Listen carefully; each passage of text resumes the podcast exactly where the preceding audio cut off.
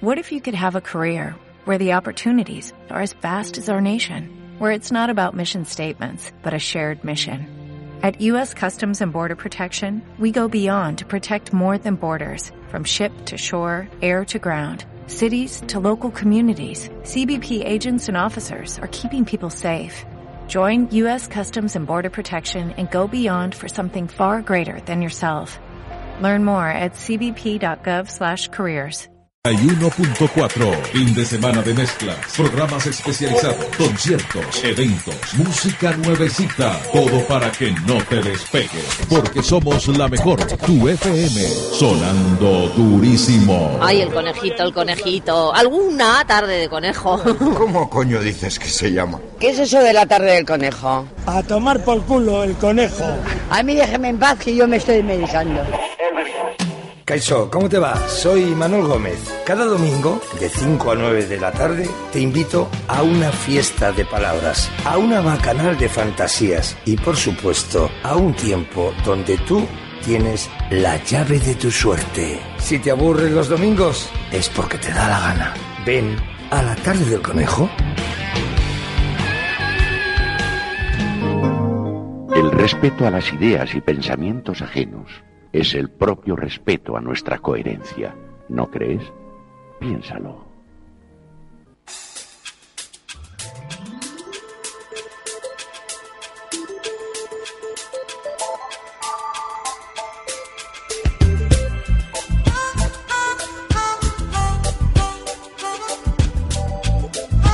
Pues nada, que entramos ya en la cuarta y última hora y último día de esta tarde del conejo.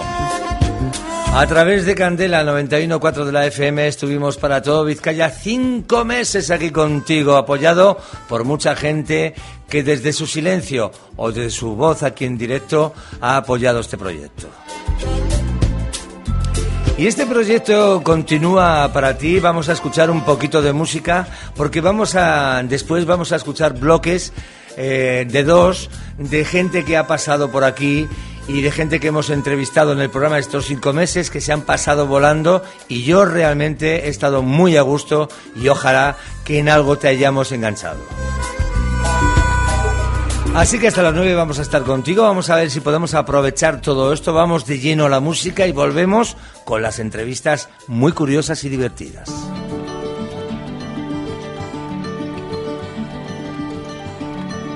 No te quejarás de la música, ¿verdad? Ah, bueno, creía. The river flows, it flows to the sea. Wherever that river goes, that's where I want to be. Flow, river, flow. Let your waters wash down, take me from this road to some other town.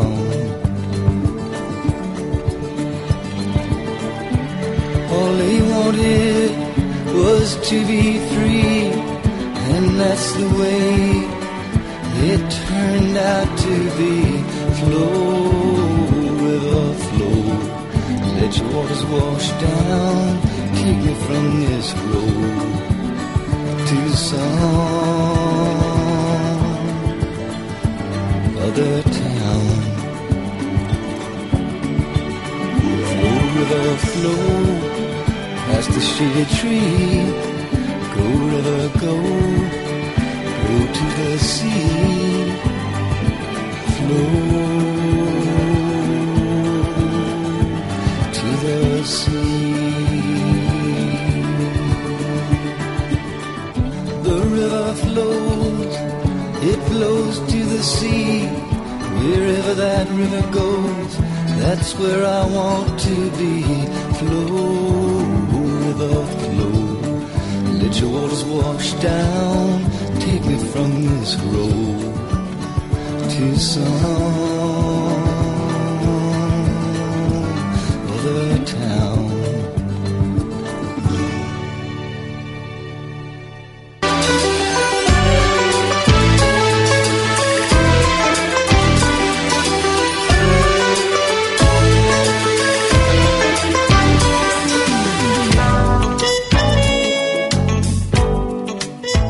He buscado en el cementerio algo que nunca existió en ningún lado. He acabado tumbado al sol sobre piedra de panteón, llorando que después de todo todavía puedo sentir eso que llamamos dolor.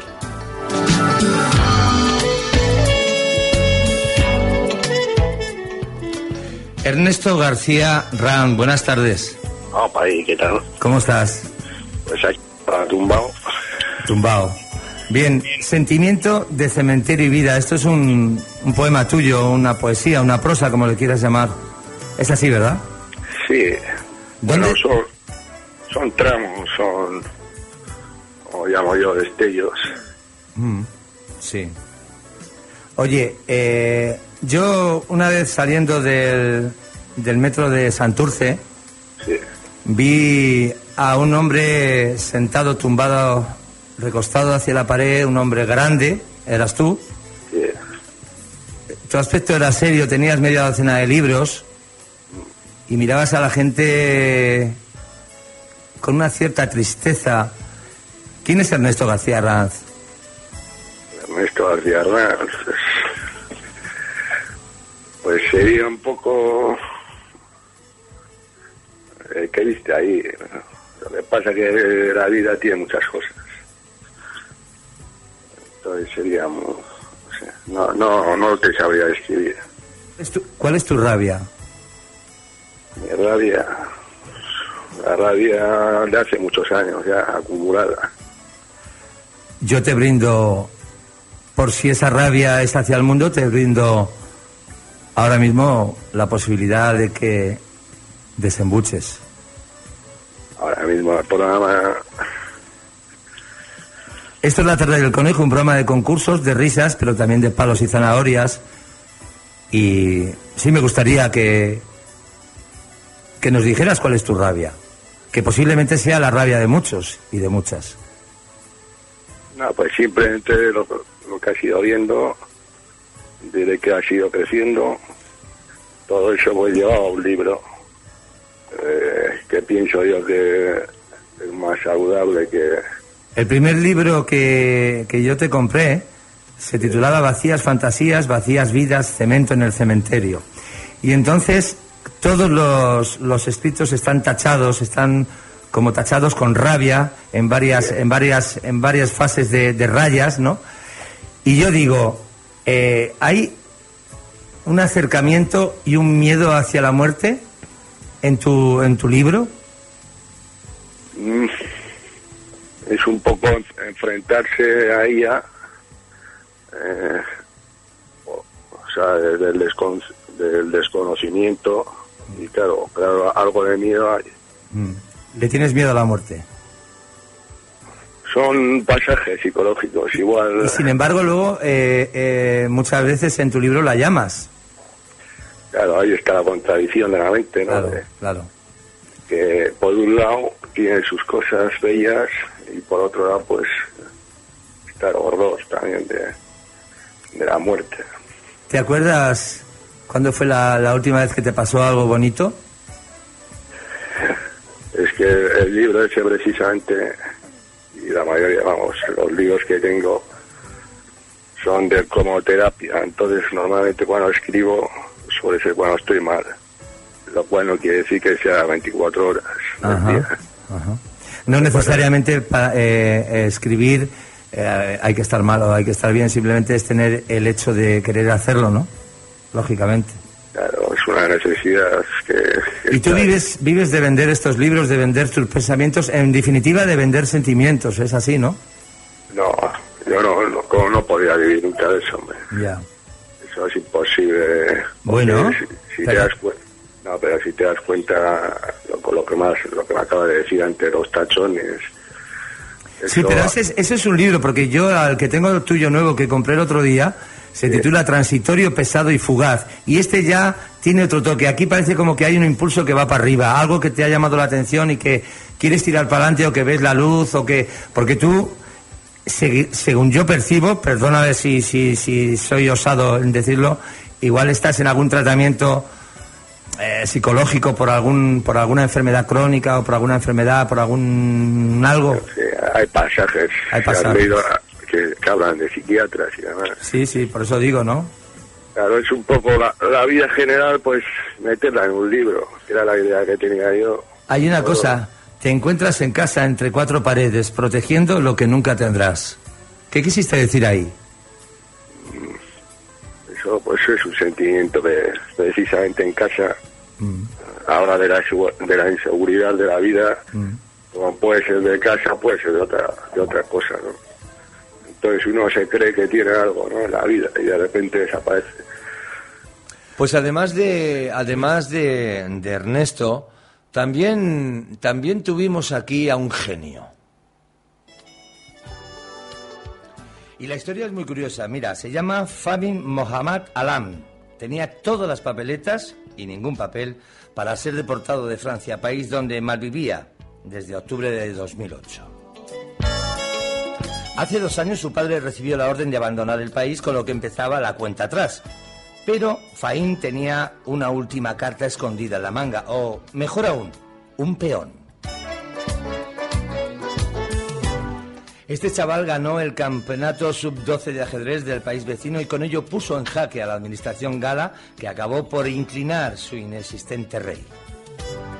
Quizá, quizá la salida de Sarkozy sea la mejor metáfora de lo ocurrido a este, a este chaval, ¿verdad? La victoria de Faín sobre los tableros se tradujo en una creciente presión mediática y en la subsiguiente ola de protestas que obraron el milagro. El gobierno anuló la orden de expulsión. De momento, Nura Alan, el progenitor del pequeño genio y héroe en la sombra de esta historia, tiene un permiso de trabajo de tres meses de duración.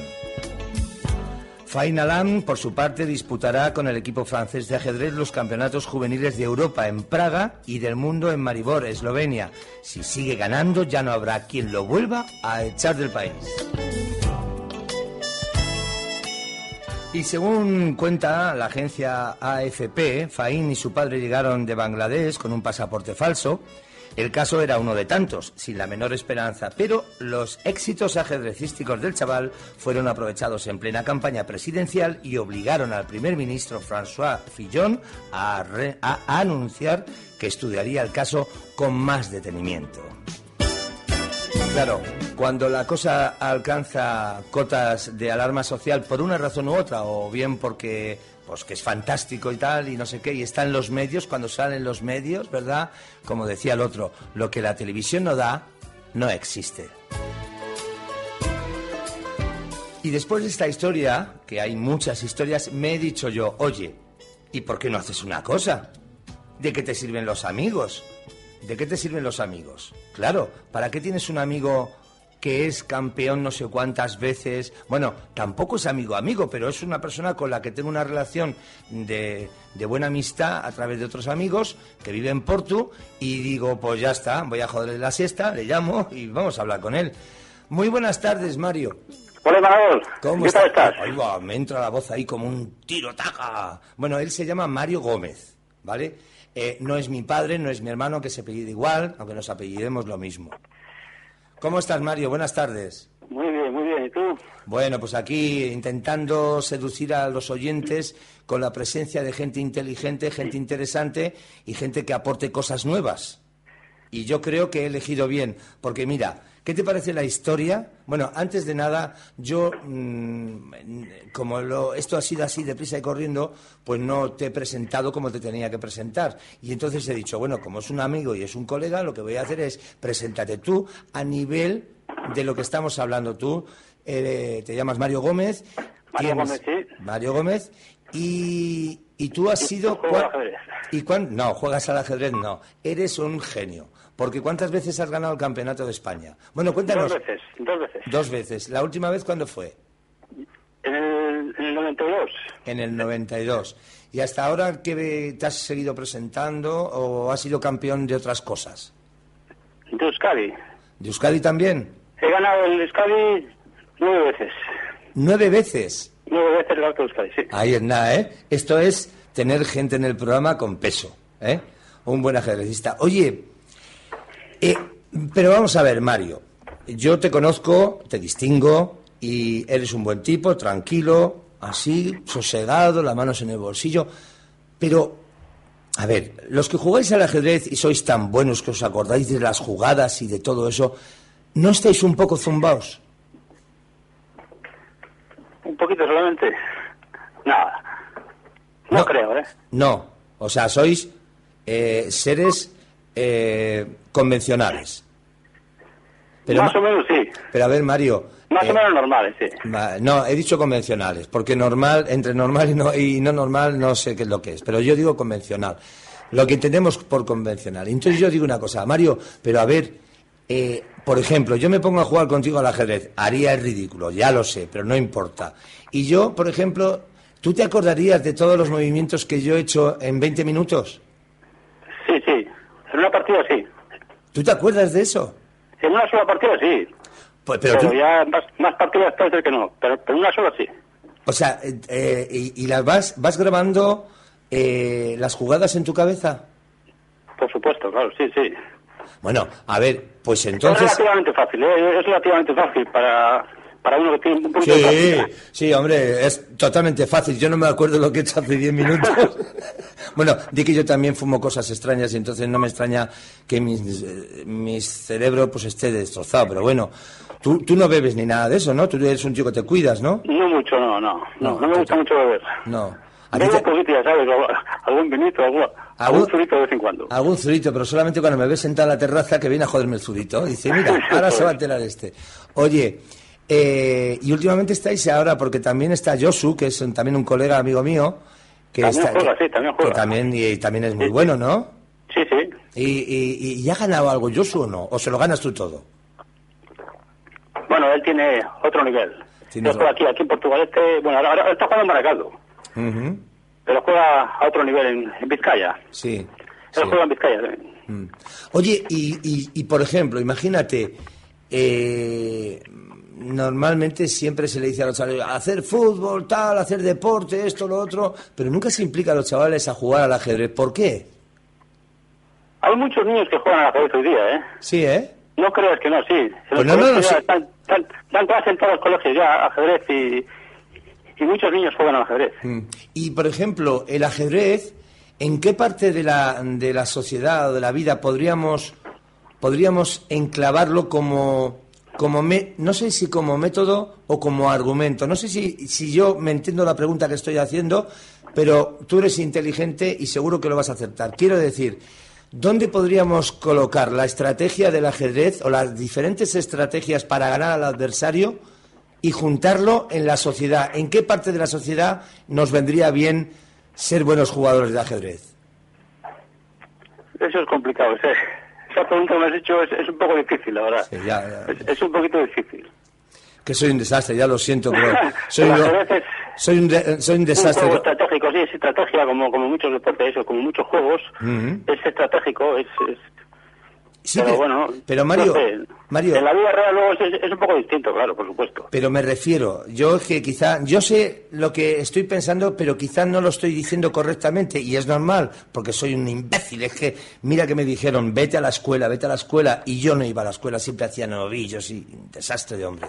Pero bueno, si hubiera jugado al ajedrez, ves, ahora sería campeón como tú y viviría tranquilo. Pues claro, pues claro. En este programa durante cinco meses eh, hicimos de todo, como digo, es La tarde del conejo, que es un programa que lleva concursos, palos y zanahorias, concursos para divertirnos y para que te lo pases bien, ojalá, los palos y las zanahorias.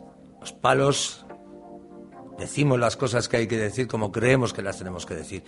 Y luego las zanahorias convertidas en música. Hasta las nueve contigo en este última tarde.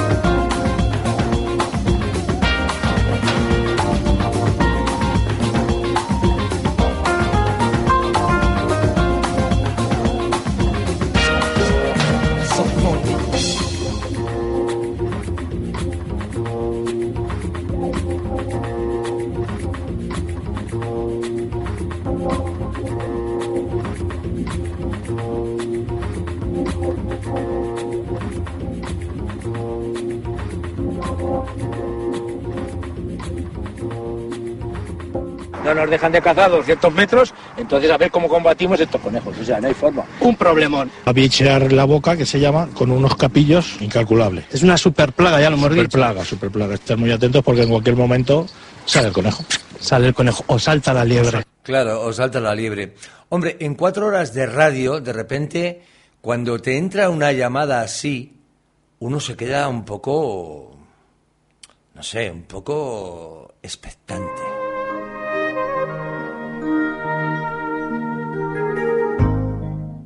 Tengo una tarjeta en mi mano que dice y reza lo siguiente. Si usted sabe de alguien, incluso un niño, que haya sido maltratado o perjudicado de algún modo por un psiquiatra, un psicólogo o un trabajador del campo de la salud mental, póngase en contacto conmigo. Y bueno, yo no conozco, de momento no conozco a nadie, ojalá no conozcan nunca una cosa de estas, pero mm, tengo curiosidad por saber cuál es la labor y por qué nos dice esto Francisco Javier Nicolás, que le tengo al otro lado de la línea telefónica, que es investigador de derechos humanos. Francisco, buenas tardes. Sí, hola, buenas tardes, ¿qué tal? Buenas tardes. Pues nada, yo, claro, me ha sorprendido esto, que es una advertencia hacia psiquiatras, psicólogos y trabajadores que estén en el campo de la salud mental. ¿Me puede explicar qué, qué es esto? Sí, bueno, eh, nosotros somos de la Comisión Ciudadana de Derechos Humanos. Yo pertenezco al Departamento de Investigaciones y nos dedicamos básicamente a investigar los abusos y crímenes psiquiátricos que, que usa los psiquiatras a nivel mundial. Crímenes En este psiquiátricos, caso- eso es muy fuerte, Sí. ¿no? Sí, sí. En este caso, en el País Vasco, yo soy representante en el País Vasco, el director. Sí. Sí, sí. Pero, ¿y esto eh, se ha dado, se dan casos aquí en, en Euskadi o en, o en el Estado español, sí? Sí, sí. Háblame un poco de esto porque me, me deja un poco sorprendido. Sí. Mira, el tema es que la psiquiatría se dedica a decir, por ejemplo, vamos a coger el ejemplo de los niños hiperactivos o el déficit de atención, ¿no? Que está ahora, que lo están metiendo mucho con el tema en los colegios, que si este niño es muy hiperactivo, que salta mucho de la silla, molesta a los alumnos que tenemos al lado. Entonces lo que hacen, mm, en vez de manejar a sus niños Sí. y que, que estén bien y, y hacer que pongan su atención en el estudio, pues no, les envían al psicólogo y el psicólogo lo envía al psiquiatra. Y el psiquiatra le dice, mira, tú estás enfermo porque eres muy hiperactivo y lo que le hacen es que le meten pastillas hasta arriba llenas de drogas, ¿eh? que son similares a la cocaína. Pero esto, Entonces- esto, eh, a ver, escucha, eh, yo, yo particularmente, yo me estoy quedando como, imagino que gente, eh, padres que tengan hijos o gente que esté en el, en el ámbito de la, de la niñez y tal, sí que se, se estará llevando las manos a la cabeza. Exactamente. Por eso yo pertenezco al Departamento de Investigaciones y estoy dando a conocer lo que está ocurriendo. ¿eh? Mira, primero yo quería decir, para la gente que no nos conoce exactamente, ¿eh?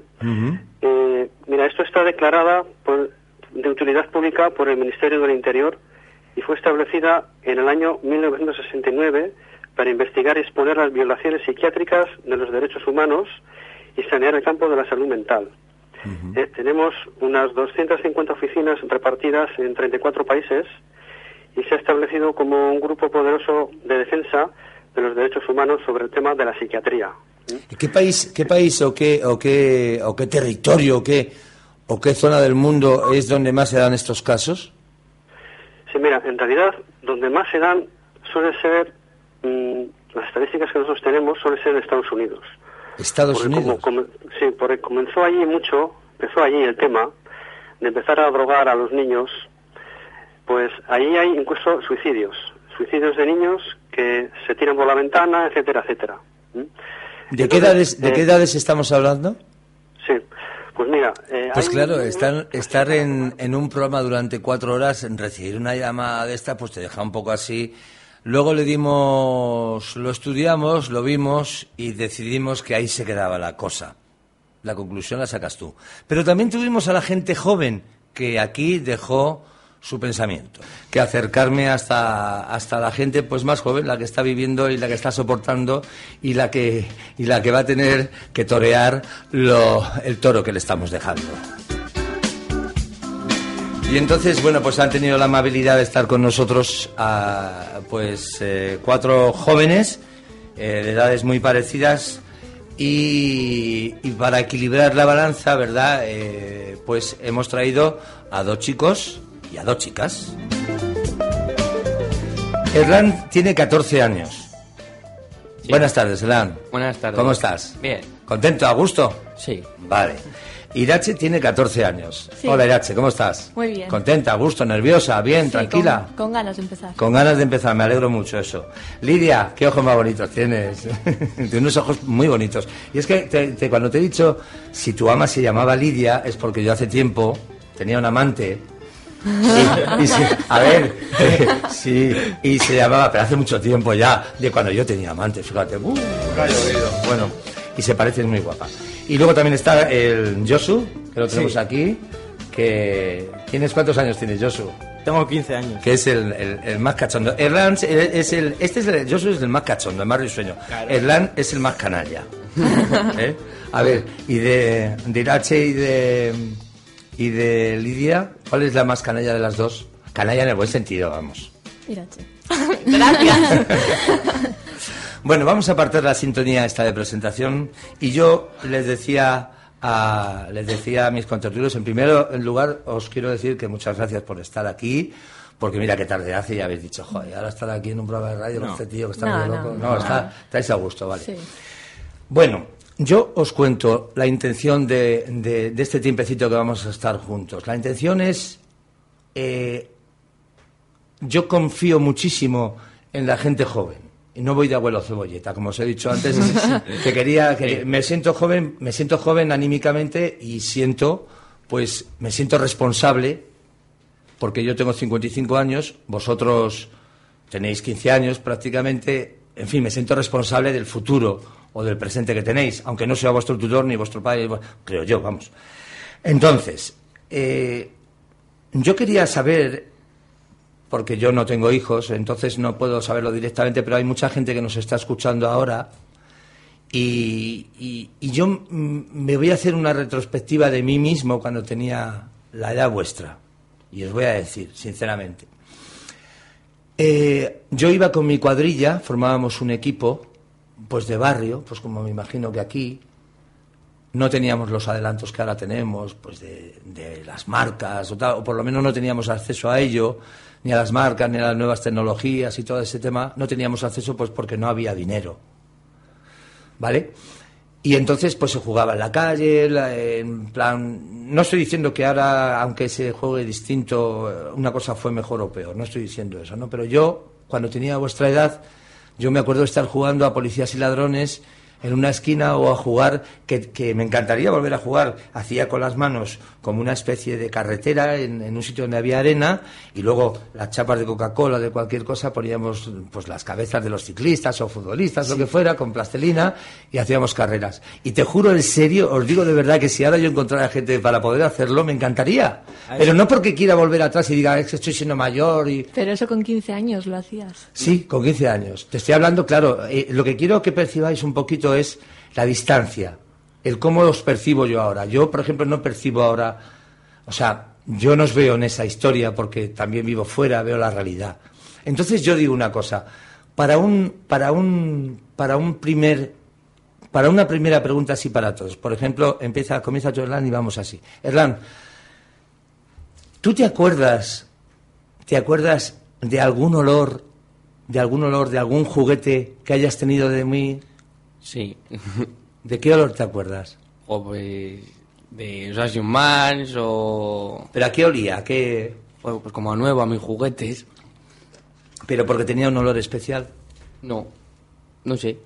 Pero sin embargo, de, de aquello de lo que más te acuerdas es del olor de ese juguete, ¿no? Sí. ¿Y qué, qué, qué característica tenía el olor? ¿Era olor a metal? A plástico. A plástico. Bueno. Eh, Irache, ¿tú te acuerdas de, de- de algún olor, de algún juguete Sí. o algo? ¿De quién? Yo me acuerdo de cómo olían las brats el pelo.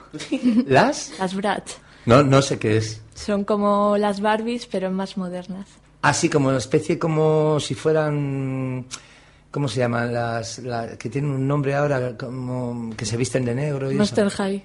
No, pues no. Son cabezonas. Pero, pero, o sea, y, tú- y tú me estás hablando de hace 14 años del primer juguete. Que, que te acuerdes, digo. Sí. ¿Y qué olor, qué, te- qué olor tenía? A, no sé, pues a nuevo y en parte a, a felicidad, porque te, te- o sea, tú ves el- esa muñeca y dices, jola, de cosas que voy a hacer con, el- con la Mm, muñeca. Qué guay. Lidia, ¿tú? Mm, ¿De juguetes? Sí, ¿Solo de cualquier cosa mm, que te acuerdes, que te quedó. eh, es- estoy un poco retrotrayéndome a, a recuerdos que, que nos quedan grabados. Más que de juguetes de personas. Sí. De, por ejemplo, cuando era pequeña iba a casa de una amiga de mi abuela que ha estado muchos años con ella. Y ahí estaba con mi madre y mi bisabuela, mi abuela, y estábamos ahí jugando. Y me acuerdo mucho de eso. ¿Y por qué? Eh, ¿Tienes hermanos? Eh, sí, uno peque pero muy pequeño. Uno que- pequeñito. ¿Y por qué, qué, qué sensación tenías? Porque claro, lo que estabas percibiendo en ese encuentro es algo, no sé, ¿no? Como muy, muy curioso, ¿no? De Mm. sensaciones, ¿no? O sea, que podríamos definirte que eres una persona muy sentimental o muy sensible. Sí. ¿no? Bueno. Eh, Josu, ¿tú te acuerdas de algo? ¿No te acuerdas de nada?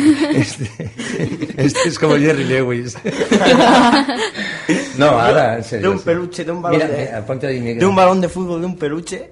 De un peluche y un balón de fútbol. Sí. Pero a qué olía, ¿no? ¿Qué, ¿Por qué te acuerdas? Pues porque jugaba con él todas las noches y cantaba la canción de la... cantaba la canción de la Leti. La verdad es que yo no pensaba que estaba tan enfermo, pero bueno. bueno, pues aquí tuvimos también la opinión de... Estoy haciendo un pequeño extracto porque la entrevista era bastante más larga, pero para que quede constancia de que en el programa tuvimos de todo, como, como en botica y la buena música. Dressler, ahí lo tienes. en tu propia fuente llorará la luna con lágrimas hechas de gotas de seda haciendo que pese la bruma en la bruma en la soledad del toque de queda en la soledad del toque de queda. La mano que toca queda suspendida a medio suspiro apenas del beso gemido a gemido se abre la herida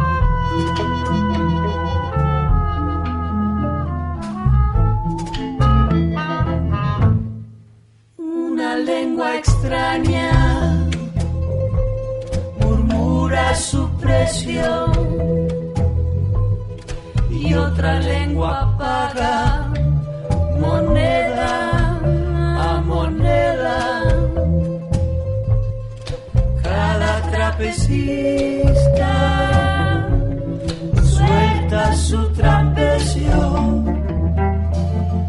en la soledad. Del toque de queda. En la soledad.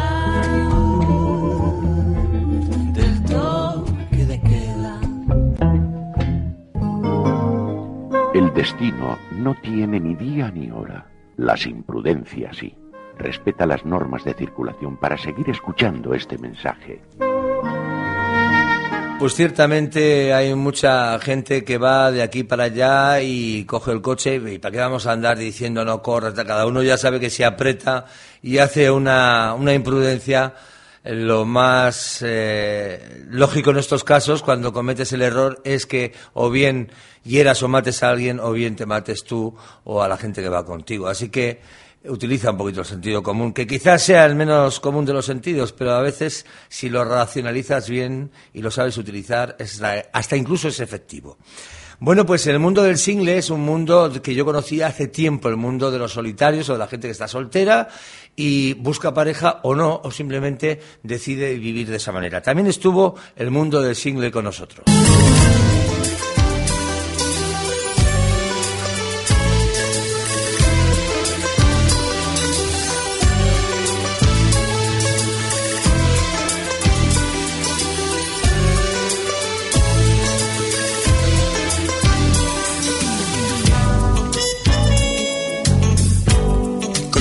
Aquí en la 91.4 de la FM en la tarde del conejo, en esta tarde de domingo, y a través también de candelaradio.fm a través de la red. Eh, hemos notado que se ha marchado mucha gente en esta Semana Santa, muchísima gente, y otra mucha gente se ha quedado sola, ¿vale? ¿Es tu caso, Yeda? No. No es tu caso. El tuyo tampoco, ¿no? Bueno, pero eh, hoy en día, por ejemplo, la gente que se queda sola, o la gente que le gusta vivir sola, o la gente que, que se encuentra, o que es su, su filosofía de vida, ¿verdad? Eh, pues a veces le cuesta encontrarse en los sitios con más gente sobre todo a una edad determinada. Y yo he dicho, bueno, pues para saber de esto, nada mejor que hablar con una de las socias del mundo del single. Y ella nos va a contar. Ella se llama Elia Jiménez. Buenas tardes, Elia. Hola, buenas tardes. Te he pillado de sorpresa, ¿verdad? Sí, totalmente. Había hablado contigo, había hablado con tu socia. eh, el- al principio de comenzar el programa, hace como cuatro domingos, lo que pasa que no pudimos porque fue una cosa increíble. Escucha, Elia, eh, yo decía que hablaba del mundo del single. Yo lo conozco hace años ya, el mundo Sí. del single desde el año 2001. Hmm. Eh, y, pero habrá mucha gente que no lo conoce y bueno, pues yo quiero que tú des un, en un breve telegrama qué es el mundo del single. Pues nada, te comento, nosotros somos una empresa que lo que hace es organizar todo tipo de actividades para gente que no tiene pareja, de manera que en esas actividades, pues bueno, tenga opciones de, de ocio para su tiempo libre y también la opción de conocer gente que está en una situación similar. Y, y- y ahora mismo, eh, desde que nació el mundo del single hasta ahora mismo, se ha convertido ya en una base muy importante de gente que acude a vosotras eh, ya casi como una terapia. Eh, hombre, no es ¿Podríamos que- decir? Sí, lo que sí que es cierto, digo, bueno, nosotros empezamos en algo muy novedoso que la gente no conocía, en España no se había hecho, incluso tenían como cierto respeto, temor, y ahora mismo esto ya es súper conocido y, y, bueno, y los singles saben que existe nuestra empresa y existen otras otras iniciativas similares y que hay miles de planes para ellos y que desde luego no se van a quedar en casa por falta de planes. Elia, y para ser eh, una persona que lleva todo, todo este contexto de empresa, necesariamente para, para, eh, para llevar todo esto hay que ser single. ¿Tú eres single? Yo en estos momentos soy single, pero en, en todos estos años que llevamos con ello no no lo he sido, mi, mi socia no lo es. O sea, no necesariamente. Lo que sí que es cierto es que cuando tú eres single eh, participas mucho más en los eventos, estás más... Pues interesante la entrevista que tuvimos con Elia, pero mm, para divertida, a una de las porque hay mm, más grabaciones, claro, no caben en, en- fíjate, no caben ni en cuatro horas de radio todo lo que podíamos dar de sí. Pero hemos rescatado esta que fue muy divertida, Cristina de Santurci, y con esto pone un poquito el broche a el broche y de alguna manera el homenaje a todas las personas que participaron en directo, bien aquí con su palabra o bien las que estáis ahí, que nunca habéis participado o que sabemos que escucháis el programa con vuestro silencio. Mira qué cosa más divertida, o por lo menos así nos lo pareció. Pero que hagas en un minuto una escena echándole la bronca a tu marido por haber ensuciado la taza del váter que hacemos casi todos. Y a unas edades más, porque claro, ya aquello cuelga para todos los sitios. Y, y- y claro, bueno, pues yo quiero que durante un minuto, si tú haces eso, yo te regalo 35, 70, 140 mil euros para que pagues tu divorcio después de esto. ¿Qué te parece? Pero es que no le riño. No creo. A ver, vamos a ver. Que a mí me da igual que le riñas o no. Yo quiero que saques tu faceta de actriz y que nos hagas una escenita. Venga, en un minuto. A ver, por favor, un poquito. A ver, por favor, un poquito de seriedad a las personas que estén escuchando en la casa, los que estemos escuchando, porque tenemos a Cristina de Santurce, que es una maravilla como recita y cómo hace esa, esa parodia. A partir de este momento tienes un minuto. Ya. ¿Pero por qué me has ensuciado el baño? ¿Porque eres un cacique, eres un mono, eres un extraterrestre? Joder, tío, ¿cómo me has puesto el baño, eh? Eres, eres, vamos, no vas a tener polvo en toda tu vida. Límpialo, joder, límpialo. No, porque eso lo tienes que limpiar tú, porque es tu deber, porque lo has ensuciado tú, porque yo no, yo estoy todos los días limpiando. Me voy, me voy ahora. Te limpio la ropa, te pongo la comida, te limpio el baño, te limpio, vamos, enterito, de, de pies a cabeza. Pero a ver, pero, pero ese marido qué hace? Pero ese marido qué hace? Pero no estabas hablando con el armario. Pero a ver, a- o sea, ahora no me puedo aguantar. Que. No, no, no, es verdad. A, a mí me gustaría saber, ¿es verdad que nunca, nunca ha peleado con, con- has peleado con tu marido? ¿Es verdad? No, No, por porque el- has Pues para- hecho de maravilla, ¿eh? por, el, por el asunto del baño, no. Ah. Pero, a ver, vamos a ver, vamos a ver. marido, y me dice el marido, me piro. Pero vamos a ver. Pero vamos a ver, vamos a ver, ¿cómo se llama tu marido? Baltasar. Baltasar, vale. Ya el nombre se las trae, nadie es perfecto, vale, de acuerdo, hasta ahí bien. Pero yo digo una cosa, Baltasar. Baltasar, ¿Dónde está eso del, de la cadena dial esta? ¿Qué cadena día? Pero otro que. Otro, pero aquí la gente que se toma. Pero por favor, un poco. Dejar de darles cosas a los maridos, que luego pasa esto.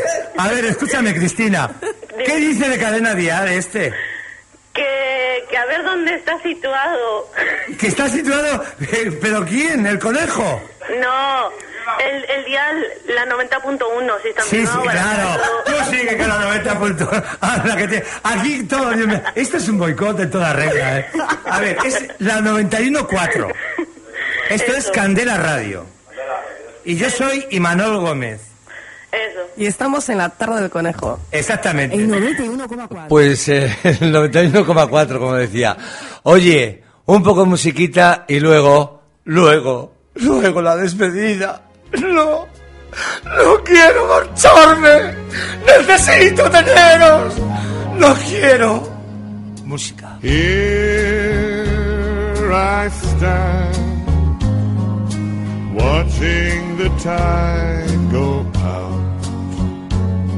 So all alone and blue, just dreaming dreams of you.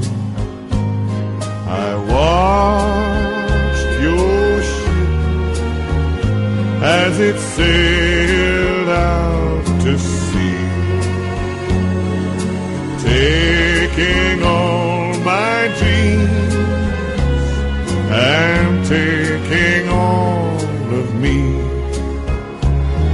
The sighing of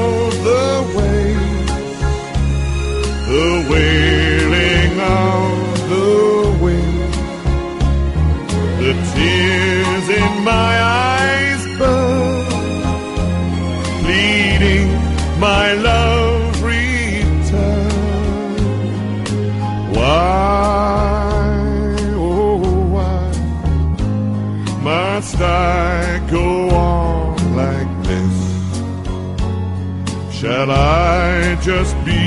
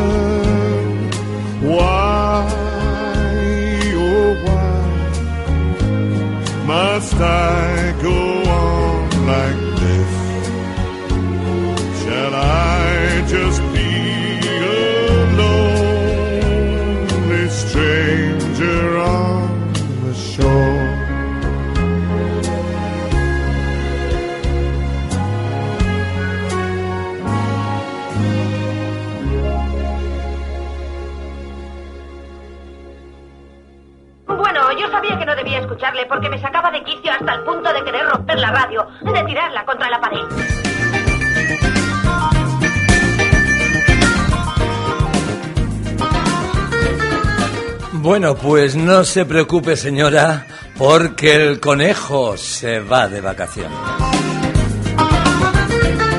Bueno, y de vacaciones es un decir, voy a pescar y a comenzar a preparar ya la nueva entrega para cuando Alá quiera.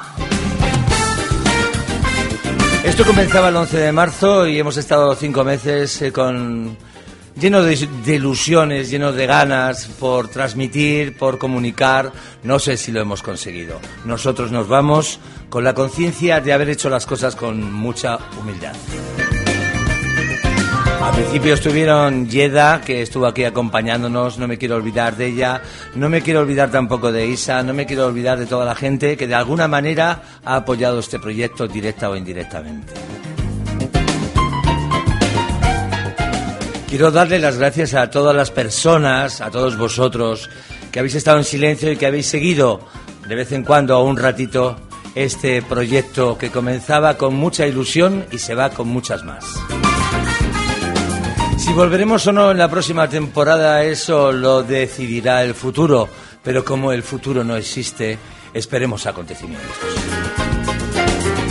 En estos cinco meses hemos tenido momentos tensos, momentos duros, pero siempre hemos estado a la altura de las circunstancias con eso que se llama la amistad y el trabajo en equipo. Miguel Ángel Puentes, gracias por todo tu trabajo, tu esfuerzo, tus, eh, de alguna manera también, tus sugerencias porque me han enseñado y he aprendido contigo. Un abrazo. Un beso. Chao. Bueno, y luego también pues a todas las personas que de alguna manera pues han colaborado, a nuestros patrocinadores, desde luego, gracias, muchas gracias. Y a todos los que de alguna manera habéis estado en la 91.4 Candela Radio, aquí en la tarde del conejo. Sin más, un beso, cuidaros todos, un abrazo y acordaros que las palabras a veces del conejo pueden hacer más daño que las piedras. Un beso e intentar ser felices. Chao. Y así pasamos el rato, hasta que finalmente alguien hace la pregunta. ¿Se puede ver cada día el lado bueno de todo con la que está cayendo? Sí, dígame. ¿Es el enemigo? ¿Ustedes podrían pagar? Adiós, adiós, os vamos a dejar. Esta es una canción para decir que os vamos a dejar. Adiós, adiós de tú a tú. Es un momento triste, pero en fin, plin, plin, nos vamos a reír. Porque no sé, pero es mejor así. Qué pena que nos da. Nos vamos a olvidar. ¿A quién? Qué risa, por favor. Nos vamos a mear. Vaya una arriba del chorwar. O en Fräulein. Qué lío hemos armado. Mejor es acabar.